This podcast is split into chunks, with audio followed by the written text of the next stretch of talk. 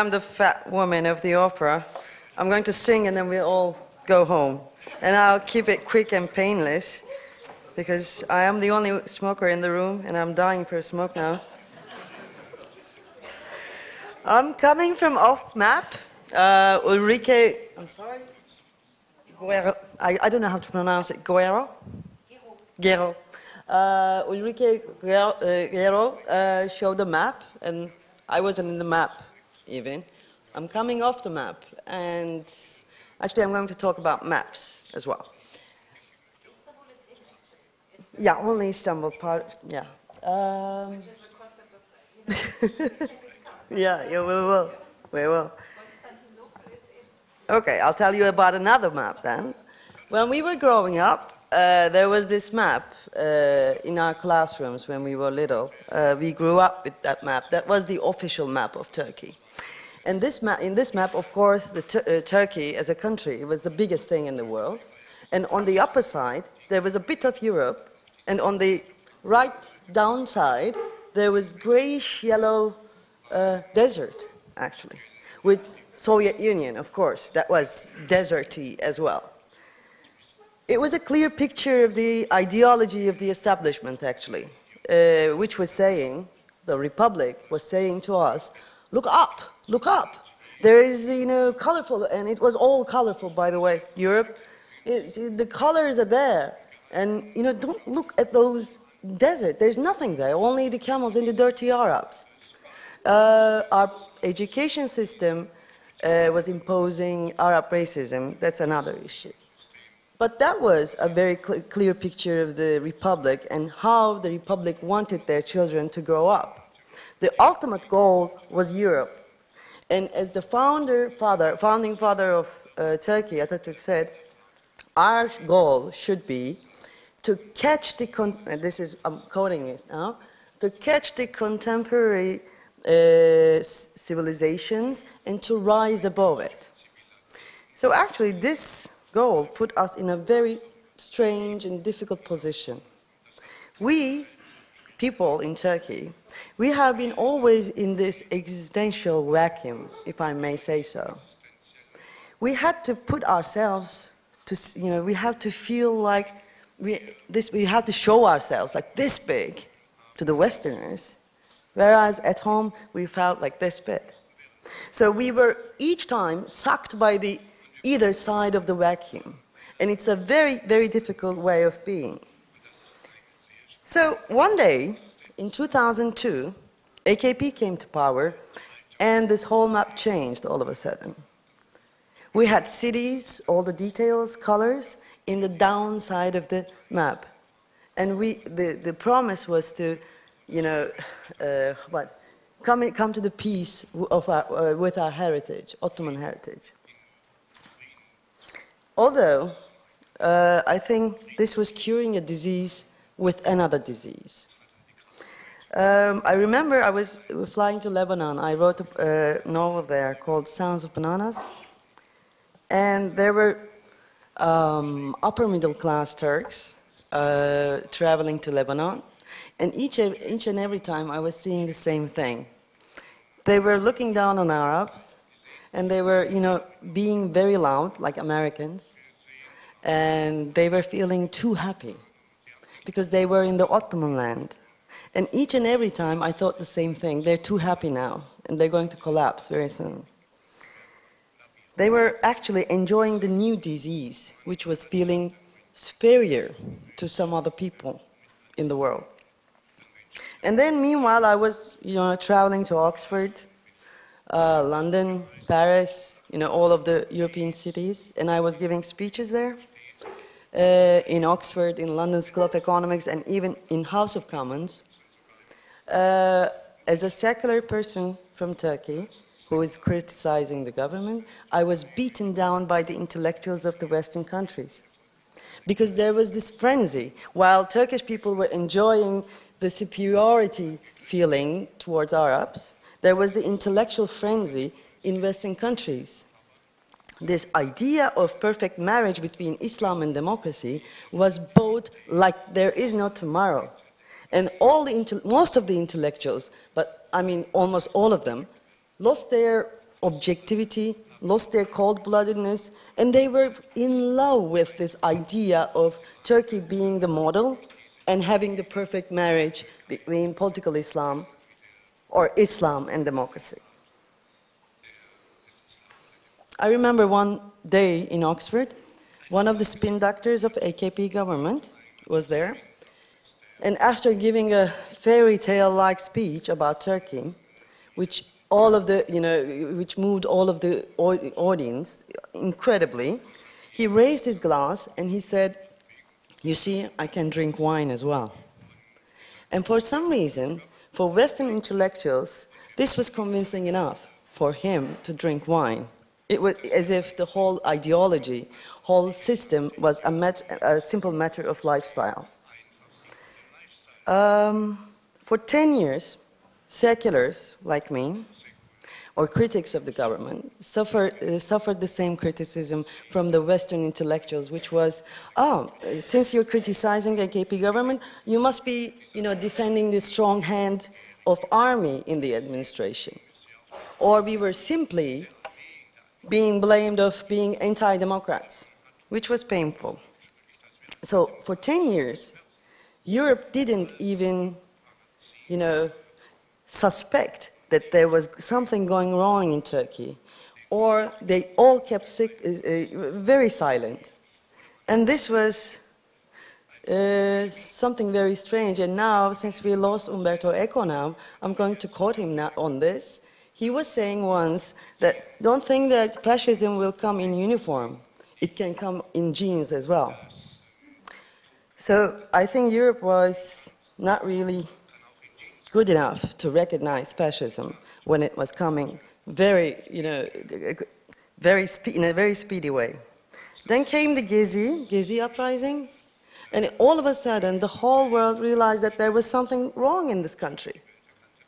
And it's very unfortunate that it, uh, 12 uh, young people, and some of them were kids, had to die for this reason before the whole world to realize that there is something wrong in the country. So I wrote this book, I dedicated to those 12 children, and most probably the reason I'm here is this book. And those 12 children were, you know, lighter than their coffins. Actually, it's a fun book. It's in spite of the dedication. It's a fun book because it's telling about a tragedy that has been repeated for so many times, then it became a comedy. Um, it is, I'm going to be very quick, seriously. I'm going to skip all the details, how this 10 years was hard for everybody, uh, you know, people like me, and how, how, many, how much price we paid to be understood and to be heard uh, on the international level. And I'm going to skip to the new frenzy, new intellectual frenzy now. All of a sudden, after Gezi, I think people couldn't keep silent or turn a blind, blind eye on these things anymore. So there's this new frenzy of Erdogan, Tayyip Erdogan being the dictator, as if it tells the whole story. It's all about Erdogan now, and you know, almost uh, there's almost uh, intellectual race to criticize him in Western intellectual circles. So, if it's all about Erdogan, what are you going to do about the millions who support him religiously? Or the divided society? Turkey has been divided all along. Do you know that we have two toilets?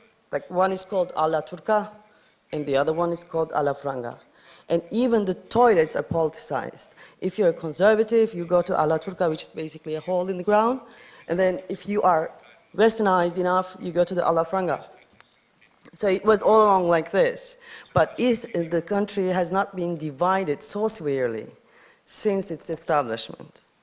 So, what are we going to do with all these people? Instead of finding a scapegoat, I think we should ask the bigger questions. And the bigger question is Is neoliberalism accompanied by conservatism sustainable? But that goes for not only for Turkey, but Malaysia, Indonesia, all other countries that has been contaminated by the ideal, uh, you know, marriage of political Islam and democracy. I'm going to, I'm not going to answer that question, uh, but the main question here should be, I think, Uh, the, uh, does Europe care? I think it should. And this brings me to the concept of dignity. My special thanks goes for today's uh, key speaker, Oskar Negt, right? Uh, he brought to the table the concept of dignity in the morning. Otherwise, we could have been stuck with, last night's key speech, which proposed renting a land which is close to Syria and putting all the refugees there. Dignity is a very interesting concept because you cannot define it. But then, if it's not there, as soon as it's not there, you know it's not there. And dignity is very important in sense of its universa universality as well. But before that, uh, I have to tell that we are not talking about dignity because we are people of higher value, but because this situation without dignity cannot be sustainable. Otherwise, your leaders will. I'm like, even, even thinking about this makes me laugh. Your leaders will come to our flamboyant palace in Ankara and bargain about human lives as if, uh, you know, uh, embarrassed merchants. If dignity is not there, it's better for you to know that there is no high and long enough wall to keep all those people running for their lives. Dignity is important and universal in terms of this fact. Uh, if you ever have been to Tahrir, when Tahrir was happening, the biggest concept and the most popular concept was dignity. So isn't this interesting that this morning Oskar Negt put dignity in the middle, in the center of European Union, whereas we see the lack of it in European Union, we see it, you know, out loud, very local in Tahrir. That's why I'm proposing something, uh, a solution maybe, for the new Europe. I talked about this in uh, Freedom of Lecture in Amsterdam. They didn't buy it. Maybe you buy it now. It's called Andalusia Reloaded. Andalusia Reloaded. In Tahrir, in Tunisia, in Turkey, Gezi, in Spain, all people were talking about the same thing. And I think the new Europe will come from Andalusia Reloaded. This is important not only for political uh, future, but also for the soul of Europe. Because the soul of Europe will come from those who are out loud shouting dignity and who are ready to die for it. Who died for it?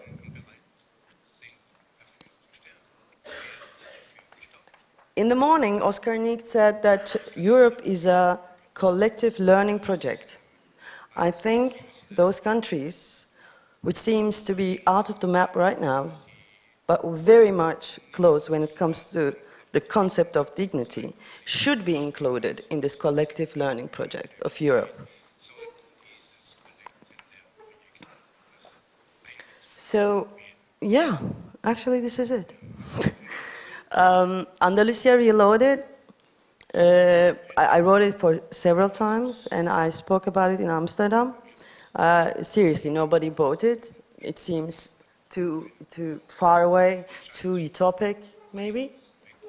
Actually, not. I, actually, I am uh, proposing a new internationale.